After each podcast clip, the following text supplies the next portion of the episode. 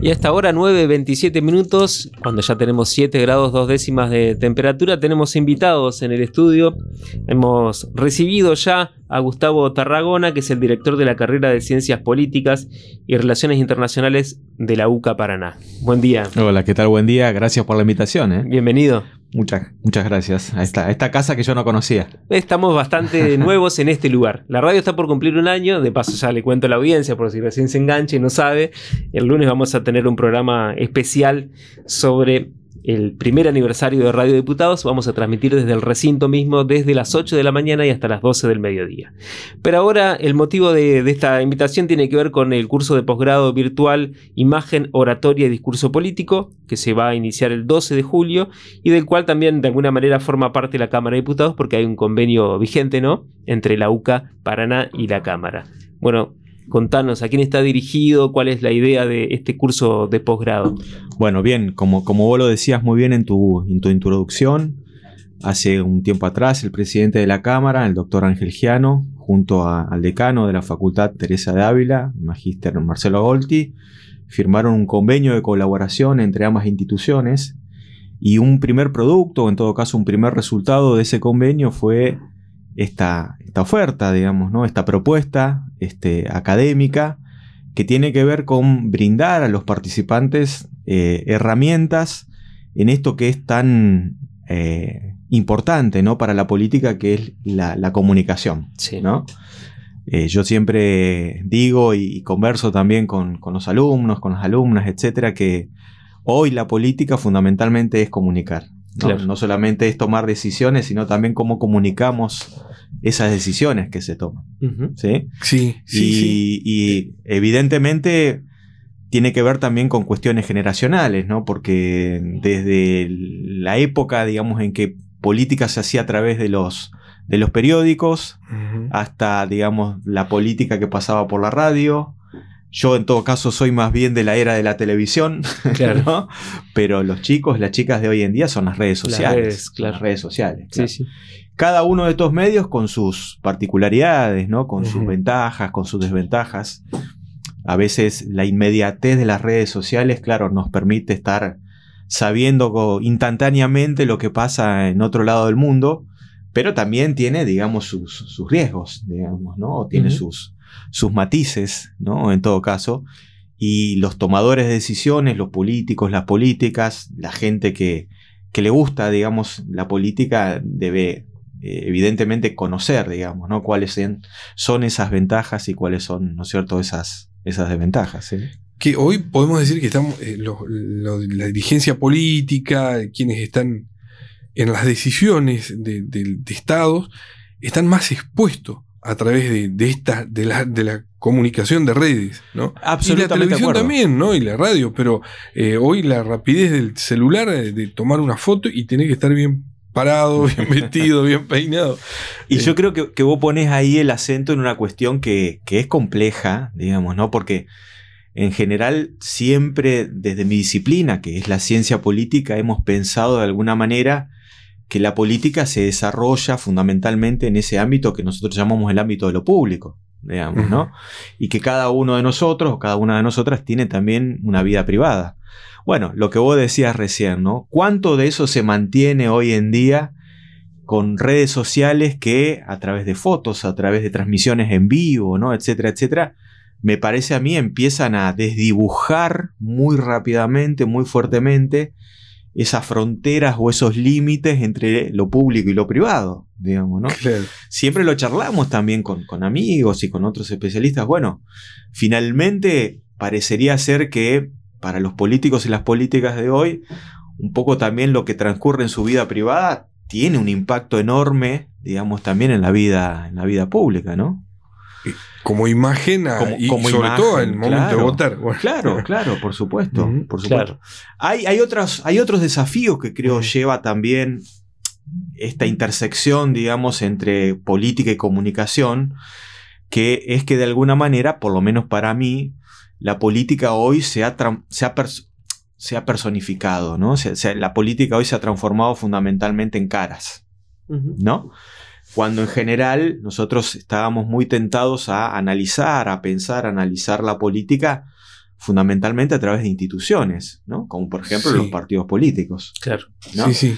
Entonces hoy hay de alguna manera la idea de que la política, digamos, tiene que ver, no digo que no existan ideas, ¿no? No estoy diciendo esto, pero digo, quizás es mucho más el impacto de la imagen, ¿no? De un candidato, de una candidata, de un político, de una política, frente a sus seguidores, frente a sus votantes, frente que en, muchos casos las decisiones que toman, ¿no? Que son importantísimas, pero que de alguna manera en este contexto es como que quedan, no digo dejadas de lado, pero en un segundo nivel, ¿no? En un segundo escalón, cuando en realidad creo vamos a compartir debería ser al revés, ¿no? Porque si la política es la praxis o la actividad que nos permite organizarnos socialmente hablando, ¿no? A través justamente de las decisiones que se toman, bueno, no digo que la imagen no sea importante, pero no debería ser lo más importante. Claro.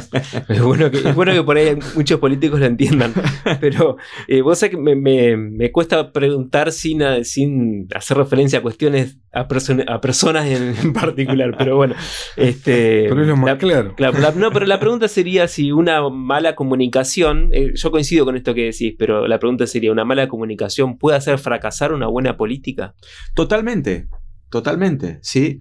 Y al revés también, una buena comunicación puede entronizar o puede llevar, digamos, a que discutamos malas políticas, ¿no? Lo cual creo que no sería tan grave como en el primer caso, pero, pero creo que todos en la mesa coincidimos que eh, hoy, digamos, la imagen, la manera en que se transmiten o se intentan transmitir ideas, se intentan transmitir decisiones, es un aspecto fundamental de la política, ¿no? Y concretamente, entonces, de alguna manera, este, hecha esta, esta introducción, bueno, me permito decir que justamente este curso, que como ustedes lo decían bien, tiene una modalidad virtual y de comienzo el 12 de julio, hace mucho hincapié, digamos, en estas cuestiones, ¿sí? Y por el otro lado, no es por jactarme ni nada por el estilo, pero eh, recomiendo fervientemente también, digamos, al, cuerpo de docentes que, tiene no solamente una preparación eh, teórica, digamos, en el sentido de la comunicación y de la política, sino que también tienen bajo sus espaldas, para bien o para mal, eso lo dirán ellos o ellas después, varias campañas ¿sí? de construcción, digamos, de candidaturas, de instalación de, imagen de determinados candidatos, ¿no? Claro. Etcétera, etcétera. Pero creo que también esto es interesante porque no solamente eh, la política necesita de buena comunicación, cualquier organización, ¿no? Ya sea estatal, ya sea de la sociedad civil, ¿no? Eso que antes llamábamos organizaciones no gubernamentales, ¿no? Necesitan comunicar qué es lo que hacen. Entonces también, digamos, hacia ellos va dirigido. Claro. Y el cuerpo docente, digamos, podés mencionar algunos de los, de los Sí, sí, por ejemplo, Gonzalo Sarasqueta, que es un especialista en comunicación. Gonzalo tiene una vasta eh, formación teórica. De hecho, por ejemplo, acaba de doctorarse en España, digamos, en estas cuestiones, con, con una investigación que profundiza un poco la la instalación y la construcción de imagen en algunos líderes este, políticos latinoamericanos, digamos, ¿no? Patricio Thompson, que también es un especialista, digamos, en comunicación en este sentido. Así que bueno, es, es un cuerpo docente que, del cual uno podría estar muy orgulloso este, como, como cuerpo docente de este, de este curso, ¿no? De imagen, oratoria y discurso político. Y para inscribirse hay que mandar un mail. Exactamente. simplemente o llenar un formulario. Es, sí, es un mail y, es un, formulario en donde se le pide al interesado o la interesada algunos datos muy, muy básicos, ¿no? Como podrían ser en cualquier otro curso. y, creo que conversábamos un poquito antes de salir al aire, también aprovechar las ventajas, ¿no es cierto? Que eh, en este sentido el contexto de pandemia nos obligó a dejar, al menos temporalmente hablando, la presencialidad pero donde hemos aprendido también las ventajas de la virtualidad, ¿no? Porque hoy cualquiera que no esté físicamente aquí puede tomar de igual manera el curso. Digo, hoy eh, la pandemia nos ha enseñado que obviamente hay muchísimas cosas desventajosas, pero algunas poquitas cosas ventajosas, entre ellas la posibilidad de seguirnos formando virtualmente hablando. ¿Y esto empieza el 12 de julio? ¿Cuándo termina? Esto tiene aproximadamente un mes y algo, digamos, de duración, ¿sí? Está planteado bajo un formato de, clases teóricas, pero también digamos, de, mucho de términos en cuestiones prácticas, digamos, ¿no? Entonces, el interesado o la interesada que, que se anote, digamos, a este curso, creo que va a acompañar esa formación en términos de herramientas teóricas, también, digamos, con la necesidad de hacer capacitaciones en términos de prácticos, digamos, ¿no? Que es como hacer práctico también eh, participar. Claro, claro, por supuesto. Por eh, con la talla de los de quienes van a estar instruyéndonos y ser tan.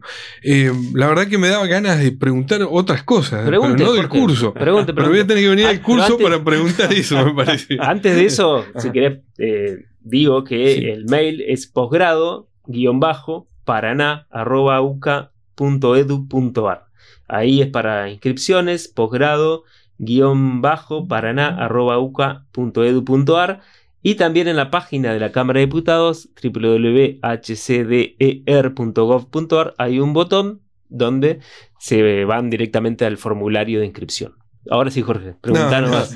más bien, la verdad que sí, porque tener también al profesor eh, Gustavo acá es una eminencia en, lo que es la ciencia política, preguntarle, estoy como los políticos, ¿viste? Cuando están perdiendo, ¿qué hago? ¿Cómo hago? Dame la solución. Vos querés asesoramiento gratis para tu candidatura, bueno, lo podemos charlar de, fuera del aire. bueno, Gustavo, muchas gracias. Gustavo Tarragona, director de la carrera de Ciencias Políticas y Relaciones Internacionales de la UCA Paraná. Gracias por venir a Al contrario, le, agradecido soy yo por, por esta oportunidad de, de dar a conocer esta primera actividad conjunta, ¿no es cierto?, entre Cámara de Diputados y, la Facultad Teresa de Ávila, que estoy absolutamente convencido, seguro que va a ser la primera de las actividades, pero de una larga serie y fructífera relación, digamos, entre ambas instituciones. Bueno, gracias nuevamente. Muchas gracias. Seguimos ahora en Desde el Recinto por Radio Diputados hasta el mediodía.